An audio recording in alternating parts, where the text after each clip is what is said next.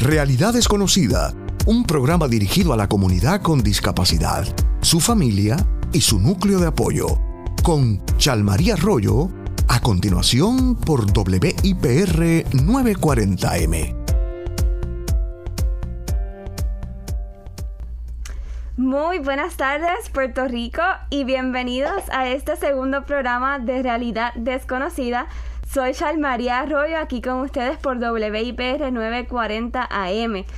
Bienvenidos a este programa, a este ratito, como yo digo, en el que podemos discutir la discapacidad y aprender un poquito más sobre este tema tan importante.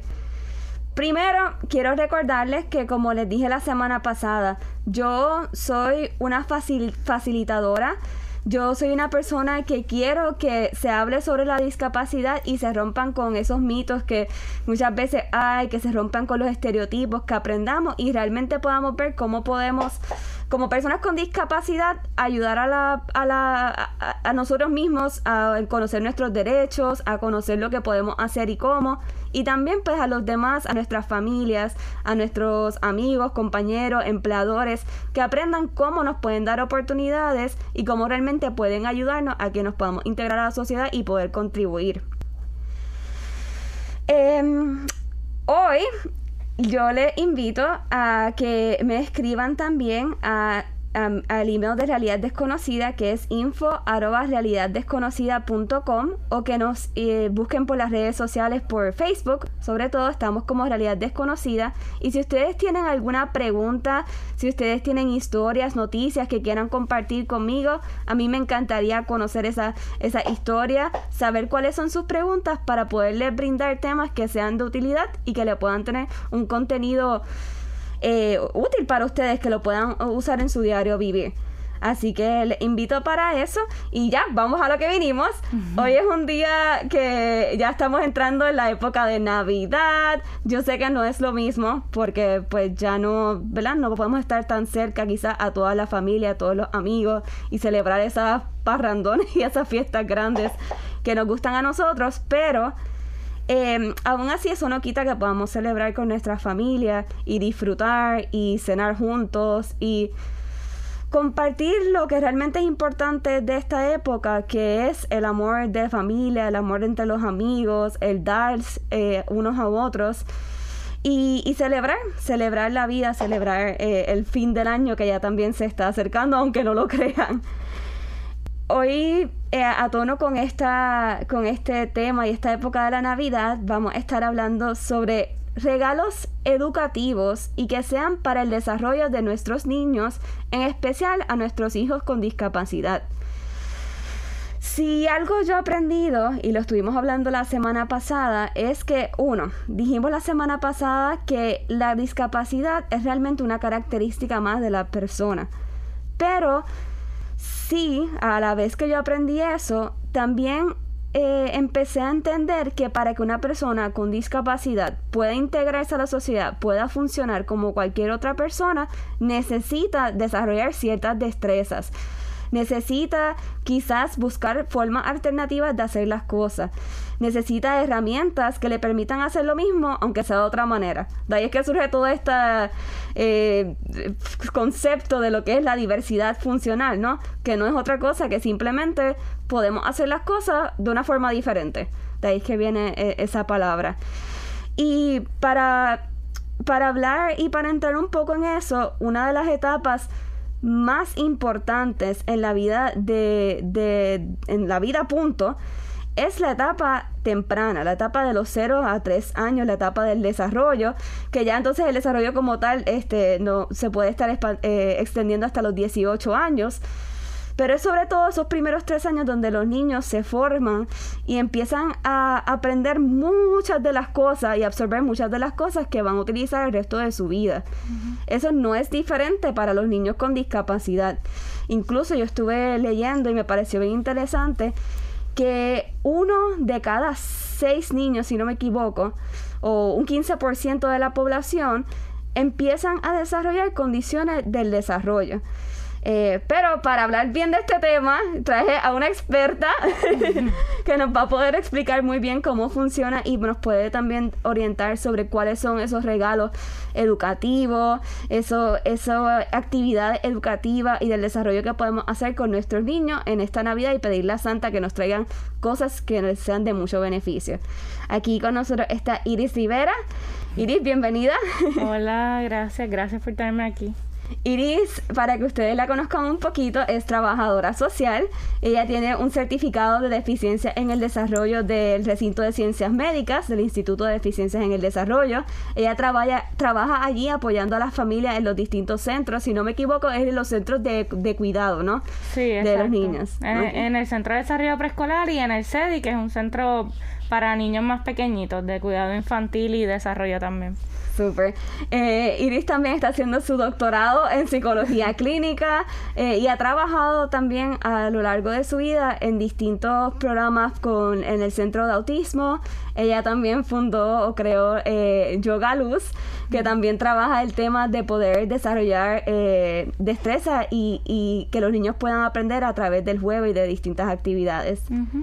Ok, bueno Iris, a mí me gustaría que tú nos expliques un poquito de qué realmente significa esa edad temprana y cuál es la importancia de ofrecerle a nuestros niños eh, juguetes o actividades que le puedan ayudar a desarrollarse. Ok, pues el periodo de edad temprana se le conoce este como este periodo, precisamente como comentaste, de 0 a 3 años. Este periodo de los primeros 3 años de vida, hay este, definiciones o países que en ocasiones hasta lo extienden hasta los 5 años, pero en esencia se ha encontrado que estos primeros 3 años de vida, eh, el cerebro, ¿verdad? La funcionalidad del cerebro tiene una ventana de oportunidades, que es lo que se le llama la famosa neuroplasticidad, donde el cerebro está más apto para hacer estas conexiones, ¿verdad? Neurológicas que nos permiten o que les permiten a, los niños aprender tan rápido. Eh, y entonces son estos años donde se van sentando las bases para los procesos, ya sea del habla y lenguaje, cognitivo, auditivo, ¿verdad? Todas las áreas del desarrollo o esos hitos principales o esas piedras angulares del desarrollo. Así que se ha encontrado que esta etapa o estos primeros años son cruciales para el desarrollo, para la vida, ¿verdad? De lo que luego se va a convertir en un adulto. Eh, así que por eso es tan importante que utilicemos juguetes o, que verdad le, hagamos llegar a nuestros chicos, a, a nuestros niños, juguetes que sean apropiados para su etapa de desarrollo, para su periodo de edad y para sus capacidades, sus fortalezas también y las áreas que nosotros queremos estimular de ellos. Así que eso es central en estos primeros tres años de vida. Y te pregunto, porque a mí me da mucha curiosidad, ¿cuál es la diferencia o qué puede ser diferente en un niño que tenga alguna discapacidad, ya sea del desarrollo o alguna eh, discapacidad o condición genética? que se le vea quizás trastocado un poco ese periodo. ¿Cuál es la diferencia principal y cómo los padres pueden eh, quizás ir notando eso para ayudarles mejor? Pues la diferencia, ¿verdad? Estos términos siempre se utilizan en comparación con lo que se esperaría, ¿verdad? De un proceso típico del desarrollo, lo que se esperaría en ciertas edades. Obviamente cada niño se desarrolla a su tiempo, ¿verdad? Y va a tener sus cosas bien particulares, sus fortalezas bien particulares y sus áreas de necesidad bien particulares, así que eso va a depender de, del diagnóstico o de la necesidad que tenga. Pero en esencia tienen unas capacidades distintas o unas formas distintas para hacer o ejecutar cierta actividad, función. Así que nosotros tenemos que asegurarnos de proveerle esos materiales, esos equipos, esos juguetes que les permitan acercarse a esas actividades de la forma en, que ellos pueden lograrlo, en que ellos puedan hacerlo.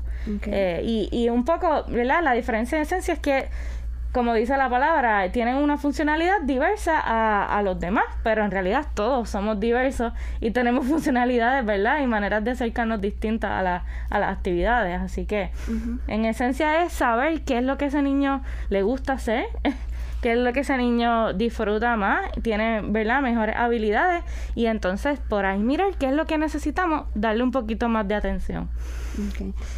Por ejemplo, ¿verdad? Hay condiciones, eh, como quizás lo puede ser el síndrome de Down o otras condiciones que ya uno se da cuenta desde quizás antes de nacer o al nacer. Y entonces uno puede trabajar con ella ya de manera más específica. Pero de lo contrario, por lo que entiendo, pues nosotros tenemos que trabajar con nuestros niños, depende a lo que ellos van demostrando que, les gusta, que les interesa y que van desarrollando la, la capacidad de hacer. Eh, entonces, en ese caso, ¿qué usted recomienda que son los mejores eh, tipos de actividades y, yo no quiero decir ni juguetes, ¿no? Pero eh, productos que se le puede dar objetos al niño para que pueda desarrollar esas distintas áreas. Pues en esencia lo que queremos mirar es un poco cuáles son esos hitos del desarrollo principales, que estaríamos hablando de esa área cognitiva o mental, ¿verdad? Desarrollo mental, la de desarrollo del habla, la de desarrollo motor, eh, que son en esencia esas tres áreas principales, también están las áreas sensoriales y estas áreas auditivas y visuales. Así que queremos ver qué juguetes o qué materiales, en esencia, porque no tienen que ser ni juguetes que uno compre en, las tiendas, puede ser como cualquier material que uno tenga acceso, qué materiales yo puedo utilizar para trabajar esas áreas que quiero trabajar. Por ejemplo, si estoy pensando en que quiero desarrollar sus habilidades cognitivas o mentales, pues a lo mejor un rompecabezas pero igual no tiene que ser el rompecabezas que tú compras en, en, la tienda. ¿Qué cosas yo puedo usar para montar en casa? ¿Qué actividades yo puedo hacer de encajar piezas, de montar, de crear figuras? Eso es un ejemplo, ¿verdad? Si estoy en, en aula, pues qué actividades yo puedo usar para estimular el, agua, el aula. Tal vez un libro, tal vez contar cuentos, tal vez juguetes manipulativos como de muñecas o muñecos. Así que eh, uno busca qué área, ¿verdad? Del desarrollo, que cuáles de esos hitos principales del desarrollo quiero trabajar con mi chico, con mi chica, y por ahí, entonces ir explorando materiales, digámosles materiales, no solo juguetes, ¿verdad? Exacto. Porque a veces también hay una noción de que hay que comprar este juguete bien sofisticado, bien caro, con todos los botones y los, features, con todos los powers, que no necesariamente, ¿verdad? Es accesible para toda la familia. eh, pero la realidad es que no, no es necesario. A veces mientras más simple el juguete, mejor, ¿verdad? Porque más, creatividad tiene el niño y más oportunidades tiene el niño de buscar distintas formas de utilizarlo. Eh, sí, eso definitivamente es cierto. Yo tengo una niña de dos años y siempre me parece curioso que ella tiene mil juguetes y mil cosas. Pero lo más que le gusta es coger los vasos de colores, hacer pirámides. caja. Exacto. uno le puede regalar un gran juguete y lo más que le encanta exacto es la caja, se mete dentro de la caja, que uno la arrastre en la caja, que, que sacarle el arroz y tirarlo al piso y ver qué pasa. O sea que realmente sí, yo creo que no se trata quizás de, de comprar juguetes caros, sino que ellos le puedan sacar provecho y, y, puedan eh, utilizar su curiosidad, que es una cosa que, que, a mí me parece maravilloso a esa edad. ¿Cómo los padres quizás pueden determinar, eh, me mencionaste ahorita que quizás no hay unos indicadores particulares para que los padres eh, sepan si el niño tiene algún o está desarrollando alguna condición del desarrollo? Hay algo, si, si algún padre nota algo que quizás no es común o que se siente que está retrasado, ¿Qué, ¿Qué, cosas pueden ser esos indicadores y qué ellos pueden hacer entonces para asegurarse de que estén satisfaciendo esas necesidades del niño? Sí, pues ciertamente como mencionaste ahorita, hay unas condiciones que ya son unas condiciones que tienen unos componentes más genéticos como tal vez trisomía 21, ¿verdad? Síndrome de Down y estas otras condiciones que ya pues sí los podemos identificar a veces hasta desde el embarazo o u otras condiciones que ya son como pues, visibles, pero hay unas deficiencias, hay unas áreas, ¿verdad? Entre las deficiencias del desarrollo que se caracterizan porque esas áreas de los hitos del desarrollo que estamos esperando no se desarrollan en la etapa, ¿verdad? O en la edad, en el periodo de edad, digámosles, porque un rango, en el periodo de edad que nosotros esperaríamos. Así que ¿Qué los padres pueden hacer? Pues estar atentos a qué está pasando, más o menos. Si el niño ya tiene tantos años, ¿qué yo espero que vaya haciendo? Ya a los dos años yo espero que esté hablando, por ejemplo. Si el niño eh, ya llega a cierta etapa y no salta con una pierna o no logra agarrar, ¿verdad? Este agarre de pinza que es con el dedo índice y el dedo pulgar. Así que cuando uno ya está viendo esas cositas, pero mayormente, por lo menos en mi experiencia, lo que los padres se dan cuenta más rápido es el habla. Mm. ¿Verdad? Nosotros esperamos que haya un desarrollo de habla, está todo el mundo esperando que ese niño hable, y entonces, pues si eso no se da, que está todo el mundo esa expectativa, pues entonces puede ser una, una señal de alerta, pero puede ser, ser una señal de alerta de muchas cosas, no necesariamente de un problema de que no pueda hablar, a lo mejor de un problema de audición, a lo mejor de un problema así de articulación, a lo mejor, o sea, pueden ser muchas cosas. Eh, así que estar atentos a que cuando veamos algo que no se esté desarrollando en la edad temprana o en la etapa que, esperamos, lo podamos consultar con el médico primario, con el pediatra, porque los pediatras están llamados a hacer seguimientos del desarrollo cada cierto tiempo, ¿verdad? Cada, cada cierto periodo de meses para identificar. Ok, y discúlpame ahora que te interrumpa, vamos para una pausa, pero me gustaría que continúes con tu, con ese pensamiento cuando regresemos. Y también vamos a estar conociendo a una chica, precisamente Emma Isabel, yo digo que tiene nombre de princesa, que es una chica de cuatro añitos con síndrome Down, pero ya no ha sido, ha sido nuestra representante en las Olimpiadas Especiales y tienen una historia muy bonita ella y su familia. Este, y me gustaría entonces que podamos continuar hablando de este tema e incluirlos a ellos también. Así que nada, regresamos prontito por aquí, realidad desconocida. Eh, no, no, no, no se me vayan, vuelva, volvemos pronto.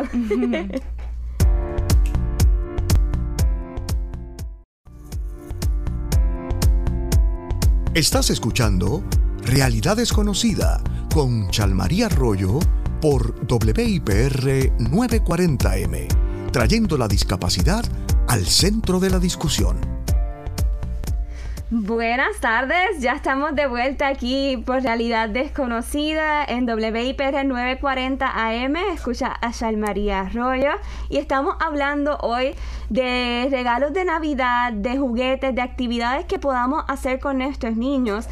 Eh, y cuando digo regalos, literalmente no tiene que ser, ¿verdad? Ese detalle que trae Santa Claus, sino que en esta época de dar y, y en estos momentos en que los niños necesitan que nosotros le prestemos esa atención, que estemos con ellos, pues que nosotros le podemos dar como padres, como familiares, ah, para que ellos puedan desarrollarse, sentirse bien física y emocionalmente. Estoy aquí con Iris Rivera y estábamos conversando sobre, ¿verdad? Pues sobre este tema. Iris, eh, nos quedamos en que, ¿verdad? Ya quizás hay algunos niños que tienen ciertas, presentan ciertos síntomas o ciertas señales que quizás a los papás le puede parecer un poquito de preocupante como la más obvia que quizás es que no hablan, que llegan al año, a los dos años y quizás no dicen eh, ninguna palabra. Y eso pues puede representar quizás no un problema del habla necesariamente, pero algo en la audición eh, o algún otro, alguna otra eh, eso es indicativo de alguna otra condición como tal. Eh, me gustaría que me contara un poquito eh, qué puede hacer un padre de un niño que ya entonces presenta algún síntoma, hablamos de ir al médico primario, igual si el niño ya tiene alguna condición, pues qué cosas pueden hacer los padres para o qué actividades para que puedan promover que el niño se desarrolle como quiera a su mayor capacidad. Sí, mayormente, ¿verdad? Obviamente ese el médico primario nos va a guiar y debe estar haciendo esos primeros referidos a esos primeros especialistas, a ese patólogo del habla y lenguaje, para luego recibir terapia si es necesario, ese terapista ocupacional, ese terapista físico, ¿verdad? Estos especialistas que son los que nos van a ayudar y a darle ese servicio directo de terapia al niño. Acorde a esas recomendaciones de esos especialistas, van a salir unas recomendaciones de trabajar en casa. Así que acorde con eso, con tu especialidad, que tú eres el, el, mayor especialista en tu hijo. familia ¿verdad? Eh, los padres son ese mayor especialista, son entonces van a crear ese, a conformar ese equipo de trabajo para realizar actividades en casa que vayan acorde a lo que se está trabajando en terapia, ¿verdad? Que eso está acorde a las necesidades del niño, de la niña. Así que yo diría que es conformar ese equipo, ese equipo de profesionales, pero que tiene que estar incluida la familia y que tiene que estar incluida los padres. Ese médico primario debe guiarnos y bueno, en Puerto Rico, la agencia del Departamento de Salud de 0 a 3 años está llamada ofrecer servicios de intervención temprana y de tres años en adelante sería el Departamento de Educación. Excelente. Pues para ir resumiendo un poquito esta parte del tema, me va a decir si, si, si aprendí bien. ya, ya he cogido varios tips de, de, esta, de esta conversación. Número uno es que hay nosotros como padres no tenemos que darle a nuestros hijos regalos que sean caros o muchos regalos. Es buscar juguetes o materiales que a lo mejor tengas en tu propia casa o que puedes conseguir en el supermercado, en la farmacia. Que le ayuden a ellos a estimular distintas áreas, ya sea pues del habla, de los sentidos, del tacto, eh, distintas áreas que, ellos tienen que desarrollar durante ese, esa época. Ahí voy bien. Sí, sí, sí. bien, muy bien. ok, número dos es que también hay... Nosotros como padres, una de las cosas que más le podemos regalar a ellos es compartir con ellos y dedicarle el tiempo para poder eh, no quiero decir analizarlos, ¿verdad? Pero poder observarlos, poder compartir, poder ver cómo ellos se van desarrollando para que si si hay alguna señal que haya que, pueda ser indicativo de otra cosa, nosotros nos demos cuenta con, tiempo y podamos llevarlo a los especialistas que sea necesario para que entonces nos recomienden qué hacer que mejor le pueda promover entonces su desarrollo eh, al máximo. Sí.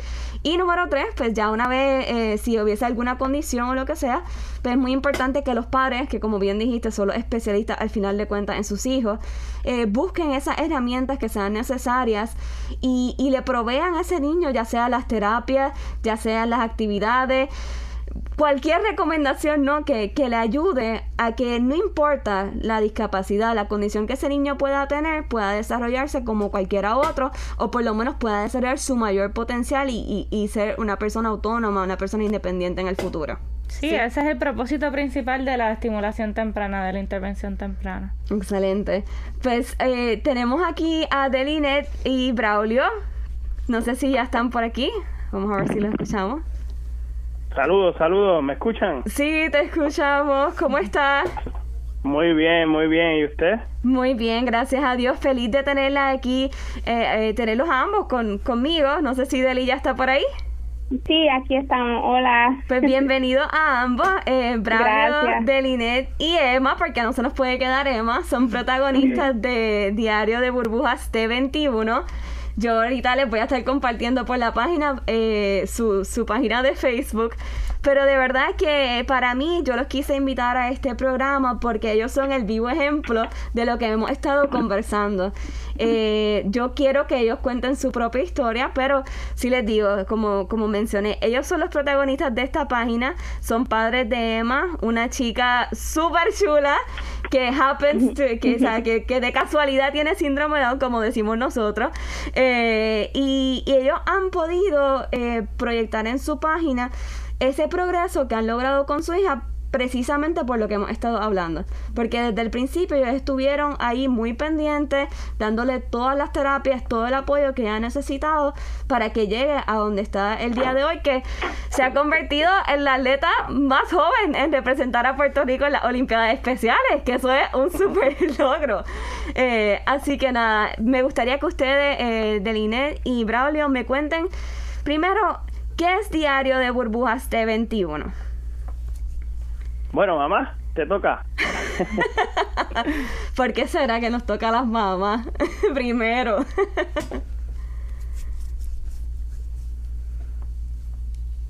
Vamos a ver. Se puso tímida. Ay, creo que se nos fue la llamada, qué pena. Pues lo que nos conectamos otra vez, yo eh, les quiero recordar, estamos por aquí por WIPR 940M, soy Shal María Arroyo y estoy aquí con Iris Rivera. Estamos hablando sobre regalos, juguetes, actividades que le podemos dar a nuestros hijos en esta época de la Navidad que les pueden ayudar en su desarrollo. Em, estábamos conversando con Bradley y con Delinet, como les mencioné, a mí me encanta, yo lo sigo en las redes porque ellos comenzaron un blog llamado eh, Diario de Burbujas T21 y ahí ellos han puesto toda la trayectoria desde un tiempo para acá con su, con su hija. Y me parece genial porque ellos muestran eh, justo lo que hablábamos, por ejemplo, de Linet se, le da las terapias a, a Emma eh, y su papá también, o sea, ambos trabajan con ella todo el tiempo, todo el tiempo, todo el tiempo tú los ves en las redes que están haciendo actividades sensoriales, la ponen a pintar, la ponen a trabajar en cosas pues, normales como pues, cepillarse los dientes. Eh, recientemente vimos un video de ella en donde le ponen un piano en la pared, un juguete, ¿verdad? Normal como cualquier otro, pero que le estimula a ella para que se pudiese poner de pie, o sea, como que esa, esa práctica. Y a mí, para mí ha sido, o sea, yo, yo se los dije a ellos cuando los pude contactar, que es una alegría ver que cuando uno como padre se esfuerza y le da esa herramienta a los niños y los estimula de esa manera, pues los niños sí pueden lograr alcanzar las cosas. Y eso no significa que va a ser fácil todo el tiempo, no significa que no son retos, no significa eh, que a veces podemos frustrarnos, pero de que se puede, se puede. Eh, en lo que los regresamos eh, no sé si ya está Braulio y Delinet por ahí otra vez. Todavía, ok. Pues lo que ellos regresan, eh, quizás nos pudiese hablar, Iri, un poquito de cuáles son algunas terapias específicas que los papás pueden hacer con, con los niños si tienen distintas discapacidades. Por ejemplo, en el caso de un niño ciego, que siempre me preguntan, que a lo mejor no puede pintar, que a lo mejor no puede ver las letras físicas, ¿qué puede hacer su papá para, para proveerle ese mismo input que otros niños tendrían? Claro, estaríamos hablando entonces de actividades que estimulen lo que sería la área auditiva, tal vez musicales, por ejemplo, alguna actividad con, con materiales musicales, alguna materia, algún material manual, ¿verdad? Para estimular lo que sería las áreas motoras, motor fina, que es un poco más con esas destrezas más específicas, o motor gruesa. Eh, eh, también, ¿verdad? Eh, acompañados. Así que es buscar, ¿verdad? Cuáles son las áreas y también los intereses. Que tú sabes que el niño ya está yendo por ahí que le gusta más esa área. Si es un niño más musical, o si es un niño más de movimiento, eh, o si es un niño más verbal, que le gusta hablar, pues tal vez este con, con asistencia tecnológica buscar cuentos o, o contar cuentos, ¿verdad? cualquier actividad que el niño le, le, le llame, ¿no? Porque por ahí, por los intereses, es que entramos. O sea, el aprendizaje tiene que ser divertido. Si no es divertido, no aprendemos. Excelente. A ver, creo que ya tenemos a Bradley de Linet por acá otra vez. Sí, hola. disculpe, bendito, la tecnología a veces nos falla, pero estábamos contando, contándole un poquito a, las personas que nos escuchan sobre su historia, pero me gustaría que escucharan de primera mano de dónde fue que salió y surgió esta idea de hacer el diario de burbujas de 21. Sí, claro. Pues mira, eh, Emma nace el 21 de noviembre del 16. Para nosotros fue una extraordinaria sorpresa. Eh, pues Braulio, papá es maestro de educación física adaptada, eh, yo tengo mi primito que tiene síndrome Down y conocíamos de la condición, no fue nada, no fue nada extraño, al contrario fue una mm, super bendición, este, pero pues obviamente no es lo mismo tú conocer a tener una bebecita chiquita que te toca a ti este darle ese empujoncito para el desarrollo y entonces diario de burbuja lo, lo quisimos hacer porque en el camino Emma tiene ya cuatro años y vimos mucha desinformación, mucha falta de educación. En el 2021 todavía hay personas que, que cuando tú dices, pues mi niña tiene síndrome Down, este, dicen, ay bendito, eh, piensan que es alguna enfermedad y no, este, y lo que queremos con Diario de Burbuja es poder, poder educar y compartir eh, que si es posible tú poder eh, darle ese empujoncito para su desarrollo y darle todas las herramientas, es dar un 200% como padre. Sí, eso es así. De verdad que traes un punto bien importante y es eso, ¿verdad? La gente todavía hoy en día escuchan a lo mejor una discapacidad y rápido piensan, ay, bendito, ¿verdad? Eh, Les da pena o, o, o no saben cómo esas personas, esos niños pueden hacer las cosas, pero el mensaje yo creo por lo menos de mi parte es que nosotros podemos hacerlo todo. Quizás un poquito diferente, quizás necesitemos un poquito de apoyo algunas veces, pero sí lo podemos lograr. Eh, de verdad que yo los felicito porque yo veo todo el esfuerzo que ustedes hacen para que eso mismo, para darle la herramienta a Emma para que ella pueda ser independiente. ¿Cuáles? Ustedes mencionaron que en el caso de Braulio y también pues tenían un familiar, ¿verdad? Que ya tenía síndrome Down, o sea que ya habían trabajado con niños con síndrome Down y conocían. Pero ¿cómo fue eh, ese proceso al saber pues que su hija como tal eh, tendría síndrome Down y qué fue lo primero que ustedes hicieron? ¿Cómo ustedes se prepararon para recibirla y, y poder ayudarla mejor? Pues mira, este, habla Braulio por acá ahora, papá. este, pues nosotros fue un proceso el cual pues ya conocíamos, yo trabajo en un colegio de educación especial, ya llevo sobre 10 años trabajando con la población, tengo sobre 50 niños, han pasado 50 niños este, con síndrome Down, este, y pues tenemos un conocimiento, tenemos ambos una pasión por, por los niños de síndrome Down, por todo lo que demuestran, por todas sus capacidades y por todo lo que sorprenden. Por lo menos yo he vivido momentos maravillosos con cada uno de ellos y también con chicos de, de, ¿verdad? de diversidad funcional. Y pues nos avisan que estaba el riesgo que venía Emma y nosotros no creo que nos preparamos como si viniera un niño típico en cuestión de que pues, hay que meter mano, o sea, no hay opción de, de, de dudar en que tenemos que actuar. Este, y sí, dimos la tarea de educar a la familia, de intentar llevar el mensaje de que existía el riesgo, porque supimos que tenía síndrome de Down al momento pues de, de nacer. Este, y la manera de prepararnos fue bien clara, siempre hemos estado muy positivos, este sí, seguimos educándonos, sí evaluamos los riesgos que, que conllevaban el nacimiento de, de verdad un bebé con síndrome de Down estábamos preparados de todo, eh, ¿verdad? A todo y con mucha fe, con mucha fe de que todo iba a estar bien y hasta el sol de hoy Emma ha pasado por momentos muy difíciles, pero todos los días nos regala algo nuevo, porque literalmente somos padres tan bendecidos que todos los días, todos los días vemos algo nuevo que nos sorprende y que nos hace ponerle un estado de felicidad increíble. Ese es el mayor regalo que, que tenemos nosotros. Yo de verdad que les invito a todos los que nos están escuchando que los busquen por las redes, porque yo sé que se lo he dicho mil veces, pero no lo puedo parar de repetir. Yo me gozo a Emma. Y es traviesa, oye. porque se las trae.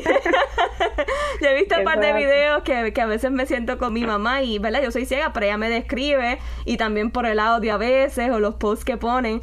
Eh, pero nosotros nos morimos de la risa y cada vez que tiene un logro, pues lo celebramos con ustedes. Así que ha sido también una bendición para nosotros poder compartir, que ustedes compartan esa historia con, con nosotros. Eh, eh, precisamente esa es la idea de, de, la página. Es más allá de pues, una página de pasar cualquier foto o información, es que poder transmitir de, de que se puede hacer la diferencia, de que sí, no es fácil, no ha sido fácil el camino, parece que, que es sencillo, no, no lo es. Pues nosotros como padres pues tenemos que educarnos nosotros tenemos la bendición porque teníamos un conocimiento y pues llegó a nosotros porque Dios pues decidió de que mira, para allá es que va porque por ahí es el camino. Pero no no podemos comparar todos los niños con algún tipo de diversidad funcional. Todos son distintos, pero paso a paso nos podemos ir educando, buscando ayudas, leyendo, preparándonos para poder seguir trabajando con ellos.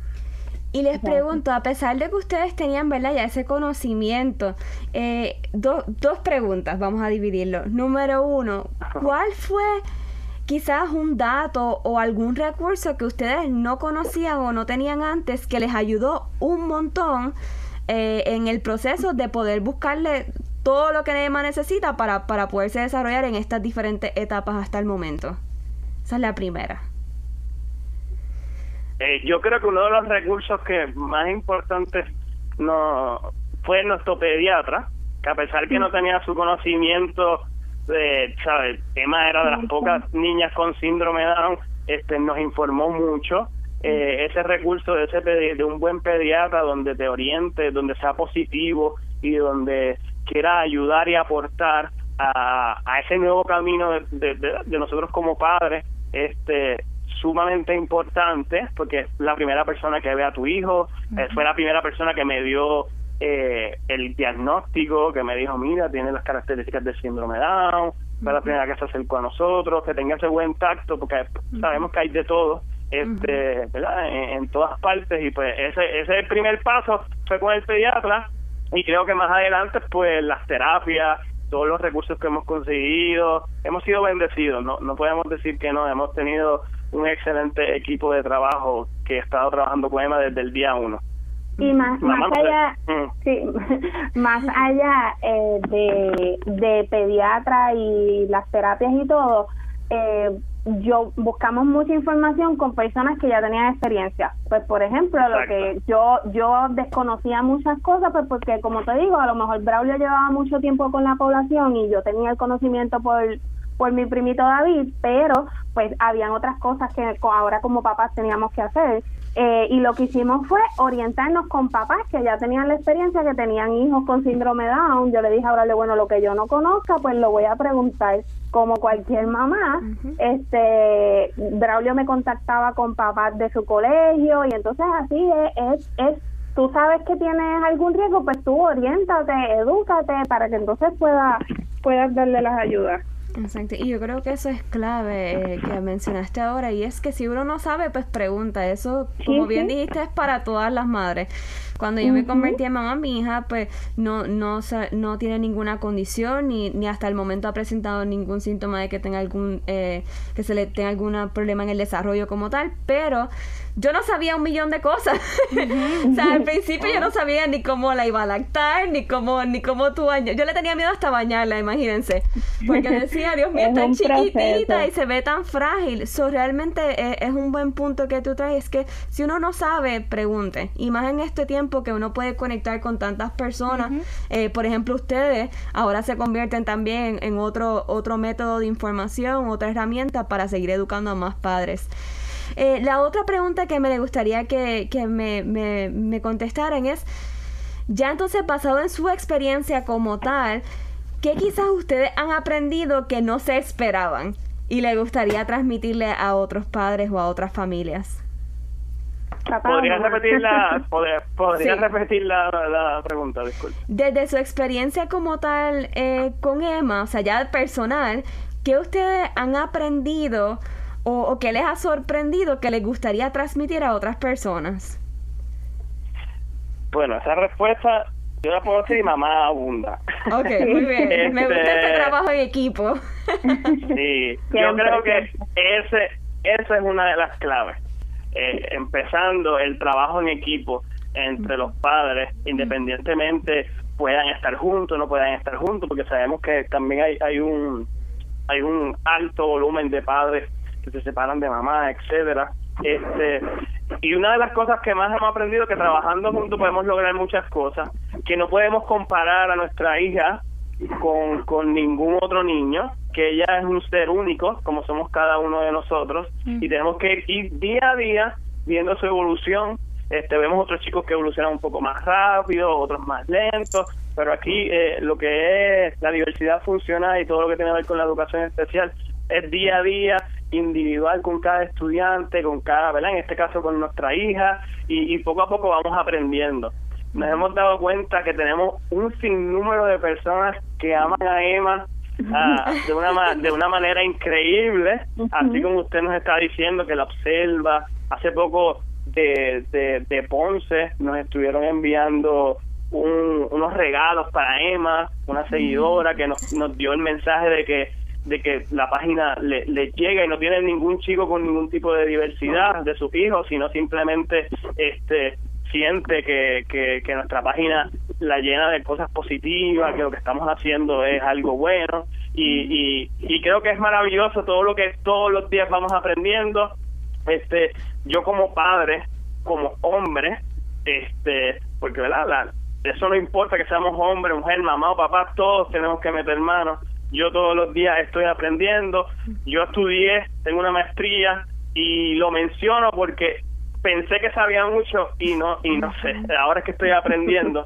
Y en ocasiones mamá, que a lo mejor no estudió algo especializado como yo sobre el síndrome de Down, sabe mucho más que yo y tengo que pedir ayuda y nos ayudamos entre ambos. Y creo que, que esa faceta de, de papá, mamá, de la familia alrededor, de todo el que esté cercano, este que dé la mano y que ayude a levantar a, la, a la familia, es lo importante, no encerrarse en que su hijo tiene una condición, en que no, o tiene una diversidad, no puedo hacer nada, este, compararlo con otros, otros niños, eso es el mayor de los errores porque existe la frustración y es muy normal porque no todos, ¿verdad? La estamos sabiendo y todos podemos tener nuestras situaciones, pero tenemos que luchar contra eso y vivir día a día. Eso es así. Bueno, me encantaría escuchar entonces qué tiene que decir mamá al respecto. Eh, tenemos que ir a una pausa rapidito, pero por favor no se me vayan para entonces poder continuar eh, con, con, este último mensaje antes de, de, acabar el programa, ¿ok? Regresamos enseguida por aquí por WIPR 940M. Soy María Roy y están escuchando Realidad Desconocida.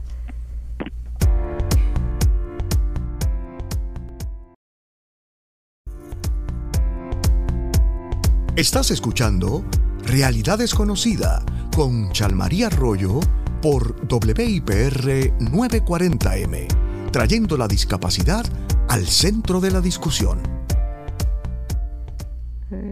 Estamos de vuelta, bienvenidos a este último segmento de Realidad Desconocida. Soy Chal María Arroyo. Estamos aquí dedicando este ratito para hablar y aprender sobre la discapacidad o las distintas discapacidades, es mejor decir. Y estamos compartiendo hoy un tema muy interesante, muy apropiado para la época navideña, que estos regalos eh, estos juguetes, estas actividades, este tiempo que le podemos dedicar o dar a nuestros hijos.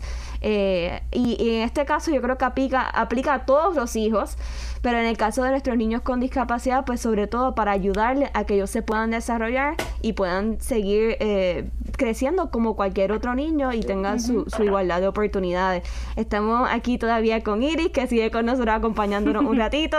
Eh, estuvimos hablando sobre, sobre la importancia de darles juguetes que quizás no sean los más caros, pero sean los más apropiados para estimular sus distintos sentidos, de prestarle atención a esas señales que el niño va dando de lo que le gusta hacer, de lo que quizás eh, puede desarrollar más o lo que le puede faltar.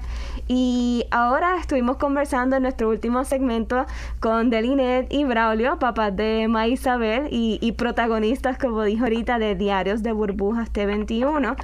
Eh, y nos estaban, pues, nos quedamos con Delinet. Delinet había preguntado, ¿verdad? Braulio nos dijo algo súper importante eh, y es que desde la perspectiva de usted, una de las cosas más importantes ha sido ese trabajo en equipo que independientemente los padres estén juntos o separados, o quizás, ¿verdad? También hay casos en que son los abuelitos los que cuidan de los niños, puede ser otra persona pero que esos cuidadores trabajen en equipo. Como dicen, eh, it takes a village en inglés, ¿verdad? Toma un pueblo criar a un niño y, y, no es diferente en este caso. Así que me gustaría para terminar, ¿verdad? Este segmento con ustedes eh, Deline, que me digas desde tu perspectiva qué ha sido eso que ustedes han aprendido y, y que ha sido más importante para Emma y que ustedes quisieran que el resto del mundo también pues supiera eso. Mira, Sanmari, eh, aparte de el, el, trabajo en equipo es muy importante para nosotros con familias, con terapistas, porque si nosotros no trabajamos en equipo con terapistas, yo creo que no logramos nada con, con niños. En cualquier en cualquier diversidad funcional si mamá y papá no están dispuestos a seguir el trabajo de terapista en casa no se puede hacer no se va o sea el desarrollo se va a ver afectado en algún área eh, para mí, eh, mi, mi, personalidad es bien positiva. Este, no importa lo que suceda, no importa lo que a mí me digan, pues, pues le buscamos lo positivo.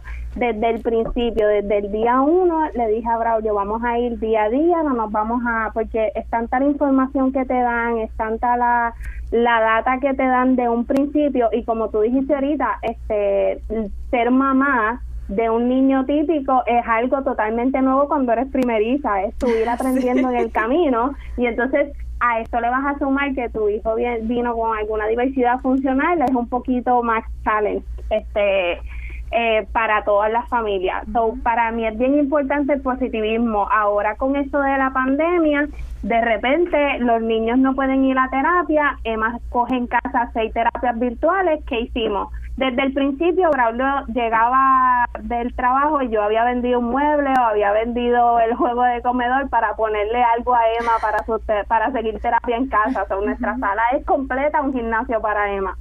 Este, y entonces ahora con la pandemia pues hemos seguido agrandando porque más allá de quejas de que pues las terapias a veces no son las más eficientes para algunos niños, es cuestión de tu de tu adaptarte. O sea, si tú trabajas con alguna diversidad, Braulio siempre lo ha dicho y con sus estudiantes igual, todo es adaptable.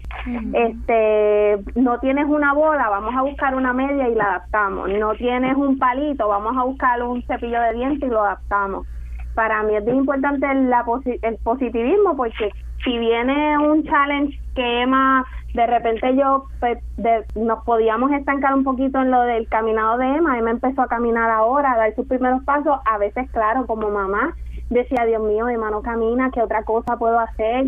¿Cómo la voy a ayudar?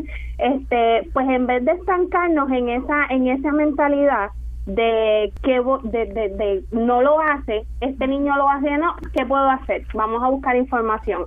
Este, vamos a otros papás te dicen, "Mira, esto me funcionó con mi hijo, vamos a hacerlo." No funcionó, pues, coge otro consejo. Es todo ir adaptándonos y ser positivos en el camino, porque si no eres positivo en el camino y lo que haces es pelear con con gobierno, con departamento, con todo, no vamos a llegar a nada.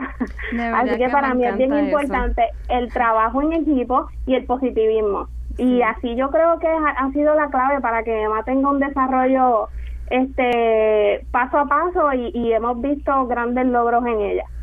Eh, de verdad me encantó eso que dijiste también en el sentido de que hay veces que nosotros, es lo mismo que estábamos hablando de los regalos, ¿no? A veces nos enfocamos en que algo tiene que ser de X o Y manera, eh, ¿verdad? Y aparte del trabajo de equipo, el positivismo, el positivismo sobre todo y en el sentido de que no importa lo que pase, uno tratar de buscarle el lado positivo, quizás lloramos, pero eh, uno controlarse y luego decir, ok, lloramos, lo sufrimos quizás unos minutos, un rato, unos días, pero vamos a seguir hacia adelante, ¿no? Eso es lo importante. Y, y que todo es adaptable, eso me encantó, me encantó porque... Eh, de nuevo, nos enfocamos en una cosa pero las cosas se pueden hacer de muchas maneras. Y quizás tú puedas ser un padre que hasta no tengas todos los recursos disponibles, quizás no te no te quieren ayudar, quizás no encuentras los recursos que necesitas, pero tienes cosas en tu hogar que puedes utilizar. O cosas que a lo mejor no tienes que invertir mucho dinero para poder ayudar a tu niño y, y, que ese niño sea feliz, porque no importa si tiene ninguna condición o tiene alguna condición, los nenes se entretienen con lo más mínimo, como hemos, Mira, yo creo que ahora ahora en la pandemia nosotros le hemos sacado tanto provecho al papel toalla, a los rollitos de papel toalla, porque en la página tratamos de subir tantas actividades que se pueden hacer con cosas que tú tienes en tu casa. Mira, papel toalla, tú lo cortas, los rollitos, le, le, le estoy trabajando a Emma las figuras geométricas, con eso le puedes trabajar colores, con eso le puedes trabajar eh, destrezas visomotoras, discreción visomotor. Hay tantas cosas que uno tiene en su casa que ahora con la pandemia hemos aprendido a utilizarlas y no solo es úsalo y bótalo. Claro, y es cuestión de ser creativo, ¿verdad? Y, y tú, papá, que nos escucha, familia, abuelita, ¿verdad? A lo mejor, por ejemplo, mi mamá era una que decía que ella no era artista para nada, que ella no quería nada de manualidades, hasta que su hija, pues, se convirtió en una niña ciega, ¿verdad? Fue un accidente de carro, nadie se lo esperaba tampoco, y ella tuvo que aprender a hacer eso mismo que estás mencionando, a utilizar materiales y quizás sacar esa artista que ella jamás pensó que tenía adentro para poder ayudarme a mí a, entender también ciertos conceptos después. O sea que aunque uno piense que no, que no, que quizás uno no lo tiene, sí lo tenemos. Este. Bradley, va a hablar. Eh, sí, este, una de las cosas que me gustaría que nos lleváramos el día de hoy, que es una de las cosas que también más hemos aprendido, que es que la intervención temprana, que ahorita estaban hablando de eso, de cómo saber si su hijo tiene algún tipo de diversidad o no la tiene, la intervención temprana debería ser para todo tipo de niños. Este, tu niño pues puede tener características de ser un niño típico y hacer este algún tipo de terapia, aunque sea en casa, del habla, de movimiento, de patrones fundamentales, son cositas que van a ayudar a, tu, a su hijo a desarrollarse. Y la intervención temprana es clave. Emma empezó su terapia a los 21 días de nacida, una bebecita que apenas yo me atrevía a cogerla bien por lo débil que estaba y ya había comenzado su terapia. Y yo creo que eso es un propulsor para que hoy día, aunque se ha tardado más de lo, de lo, de lo usual, pero está dando sus primeros pasos. Si no hubiéramos hecho eso, sabrá Dios, pues todavía la estuviéramos mucho más atrás. Así que se puede, hay que trabajar fuerte, quejarnos a veces porque hay que quejarse y hay que decir, wow, siento que no puedo, pero al final del día recordar que estamos viviendo día a día por ese chico o por esa chica que tenemos ahí a nuestro lado, ver las cosas positivas y seguir hacia adelante. Bueno, pues yo creo que con eso podemos terminar porque es un mensaje poderoso, ¿verdad? Les agradezco a ustedes eh, por el gran trabajo que están haciendo primero y por estar conmigo, como les dije, por compartir su historia y, darle esperanza a otros padres de que sí se puede, no importa. Siempre la vida es un reto, pero lo podemos lograr. Gracias también, Iris, por estar con nosotros. Eh, necesitamos como 10 programas para seguir hablando, pero lamentablemente pues se nos acaba el tiempo por hoy. Eh, espero que se repita. Les doy las gracias por estar conmigo aquí en Realidad Desconocida. Soy Charles María Roy. Espero que tengan un súper excelente día. Nos vemos la semana que viene eh, a las 2 de la tarde el próximo miércoles. Síganos por las redes sociales. Por favor, envíenme preguntas, historias. Si ustedes tienen algo que compartir, nos los pueden enviar y, créanme que yo voy a hacer todo lo posible para contestarles o, poder compartir su información también. Muy bien, muchas gracias. Gracias. Gracias, Buen día. Bye, bye. bye. Buen día.